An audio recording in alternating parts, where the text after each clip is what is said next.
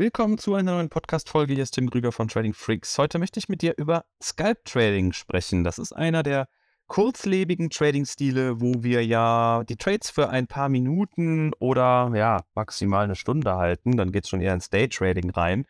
Und das ist ein beliebter Trading-Stil, den eben auch viele nutzen. Ähm, aber eine Sache ist da sehr gefährlich und das ist etwas, worüber ich heute mit dir sprechen möchte. Das ist, glaube ich, vielen gerade, die noch so am Anfang stehen, gar nicht so bewusst. Willkommen zu einer neuen Episode von Trading Freaks. Hier bekommst du tägliche Trading-Tipps und das nötige Fachwissen für deinen Weg zum erfolgreichen Trader.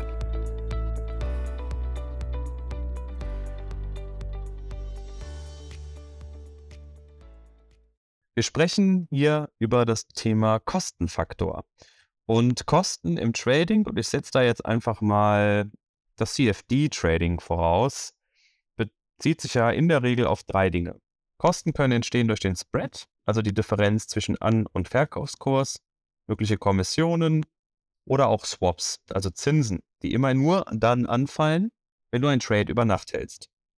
Je nach Forex-Paar, wenn du jetzt Forex handelst, kann es ja sogar sein, dass du vergütet wirst, je nachdem, welches Forex-Paar das ist und dann ob du Long oder Short bist. Es liegt einfach daran, dass man im Forex-Markt ja Währungen gegeneinander handelt und es hier eben passieren kann, dass du, wenn du zum Beispiel einen Euro US-Dollar Short handelst, ja den Euro verkaufst, einen Dollar kaufst und je nach Zinsniveau dann eben es äh, ja, angelegt wird im höher verzinsten Land und dann kriegst du sogar über Nacht eine Gutschrift. So, kannst du dir einfach angucken, wenn dich sowas mal interessiert, auch Swaps als Gutschrift zu bekommen, äh, indem du in, beim Broker auf das Infofenster oder dieses, ja, auf das so kleines i oder mal einen Rechtsklick des jeweiligen Währungspaares gehst und dann siehst du auch, wie die Swaps aussehen für den Fall, dass du Long oder Short handelst. Das nur am Rande. Also nochmal ganz kurz, drei Kategorien, die dir als Kosten aufgebrummt werden können. Das sind die, die Swaps, das ist der Spread und das ist die Kommission. Und warum ist das für uns Trader wichtig? Das ist wichtig, weil wir das eben erstmal bezahlen müssen und der, der Trade muss das wieder reinholen. Ja?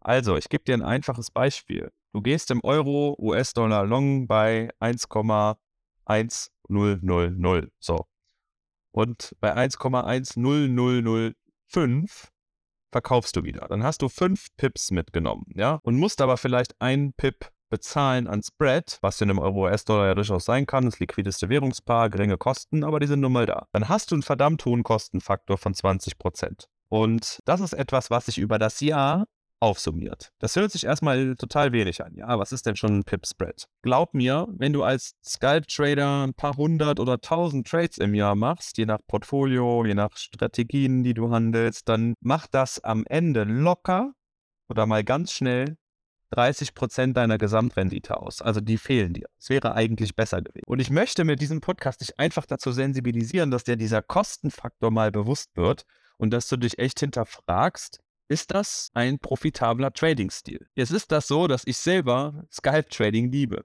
Ich mag das Momentum. Ich mag diese kurzen, schnellen Bewegungen. Und ja, auch ich nehme kurze Strecken mit. Aber wer mich kennt, wer meine Trades verfolgt, auch aus dem Top-Trader-Programm heraus, der weiß, dass ich oft 20 bis 30 Pips im Forex-Markt mitnehme. Und würden wir jetzt mal von einem DAX sprechen und du hast da irgendwo zwei, drei Pips Spread, dann würde ich dir auch da raten, dass du in Richtung 40 oder da sind es nicht Pips, sondern Punkte, dass du in Richtung 40, 50 Punkte gehst, damit dieser Kostenfaktor nicht zu groß wird.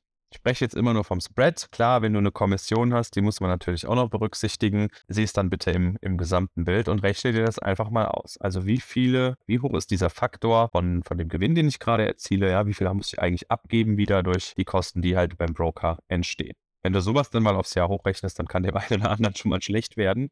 Und wie kann man das lösen? Ich möchte nicht, dass du deinen Trading-Stil änderst. Wenn du dich im Scalping wohlfühlst, so wie ich, dann behalte es bei. Es wird uns beiden nämlich sonst wahrscheinlich schwer fallen, mir zumindest, von jetzt auf gleich Swing-Trader zu werden. Ja, das ist was, was ich immer sage. Das ist so, du musst dich nicht in irgendeinen Trading-Stil reinzwingen, wenn es dir schwerfällt, dann dein Regelwerk zu befolgen. Bei mir wäre es so, wenn ich jetzt einen Trade über mehrere Wochen halten müsste, dann würde ich wahrscheinlich zu oft reingucken, wo steht das ganze Ding, ähm, vielleicht sogar das Regelwerk verändern oder nicht zu 100% befolgen und genau das darf nicht passieren.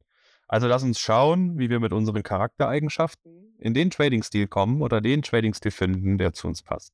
So, wenn du weiterhin sagst, ich fühle mich im Skyping wohl, ich mag's, nach ein paar Minuten wieder draußen zu sein, dann ist das gut, ja. Dann würde ich dir nur empfehlen, dass du natürlich über den Broker nachdenkst. Der Broker sollte aber nicht nur gewählt werden, weil er die günstigsten Konditionen hat, sondern da müssen natürlich auch Themen wie Regulierung passen, Schnelligkeit der Software, Erreichbarkeit, Einlagensicherung etc. Pipapo. Aber du könntest zum Beispiel darüber nachdenken, ob es geht, dass du anstatt 20 Pips 30 Pips mitnimmst. Ja, in einem Währungspaar. Oder wenn es halt, wie gesagt, ein Index ist, 5 bis 10 Punkte mehr oder was auch immer. Bitte, was du nicht tun solltest, ist Trades zu machen, wo du nach 5, 8 oder 10 Pips schon wieder raus bist. Es ist einfach zu teuer. So. Und generell dazu kannst du dir merken, je liquider das Asset, also die Anlageklasse, das Produkt, was du da handelst, der Basiswert, das habe ich ja alle durch, desto günstiger wird es dann auch. Ja, der Euro-US-Dollar hat die größte Liquidität, da ist das meiste Handelsvolumen drin, deshalb ist er auch günstig. Deshalb hast du da den besten Spread. Und das musst du berücksichtigen. Und das kannst du einfach schauen, indem du ja bei deinem Broker vor Trade-Beginn einfach mal anschaust, wie ist da der Spread. Dazu noch wichtig, Handelszeiten berücksichtigen. Ich erlebe es manchmal, dass Leute mir dann einen Trade von 23.35 Uhr schicken und sich wundern, warum sie ausgestoppt worden sind. Um 23 Uhr ist Forex Closing. Und das ist dann eine Zeit, die sehr illiquide ist, so bis 1 Uhr nachts jetzt in unserer Zeitzone, wo dann eben auch die Spreads ausgeweitet werden. Und da solltest du meiner Meinung nach keine Trades eingehen. Die Spreads sind da viel zu hoch, die Konditionen sind nicht gut, es kann zu Spikes kommen. Ja, also achte einerseits also auf die Broker-Konditionen und andererseits bitte auch auf die Handelszeit. Die London-Session, auch in Überschneidung mit der New York-Session, sind da die Zeiten, wo wir gerade auch so in den Major-Währungspaaren oder auch den Indizes gute Liquidität haben und das sich dann eben auch auf die Konditionen aus. Also, kurzes Fazit dazu. Wenn du Scalp-Trading machst, auch ja, als Daytrader kannst du auch mal drüber nachdenken, aber insbesondere insbesondere die Scalp-Trader, dann bitte schauen, dass du mal so eine Analyse machst, du dir vor Trade-Beginn Gedanken machst, dass dieser Kostenfaktor nicht so hoch ist. Ich sage immer, er sollte so unter 10% sein in Bezug auf dein Renditeziel oder dein Take-Profit. Ja, also wenn du 20 Pips mitnehmen willst, dann musst du halt gucken, dass der Spread unter 2 liegt. Das wäre, oder immer gesagt, auch immer im Zusammenspiel mit den Kommissionen sehen. Wenn du das machst, glaube ich, dass du am Ende des Jahres viel mehr Freude hast, weil du nicht so viel abgegeben hast von dem hart erarbeiteten Geld an den Broker. Und das sollte sich dann zum Guten für dich aus. Ansonsten, ja, wünsche ich dir eine gute Restwoche. Abonniere den Kanal, wenn du es noch nicht getan hast. Und bis zum nächsten Mal. Diese Episode ist zu Ende. Abonniere diesen Kanal für noch mehr Trading-Tipps und schau vorbei auf tradingfreaks.com.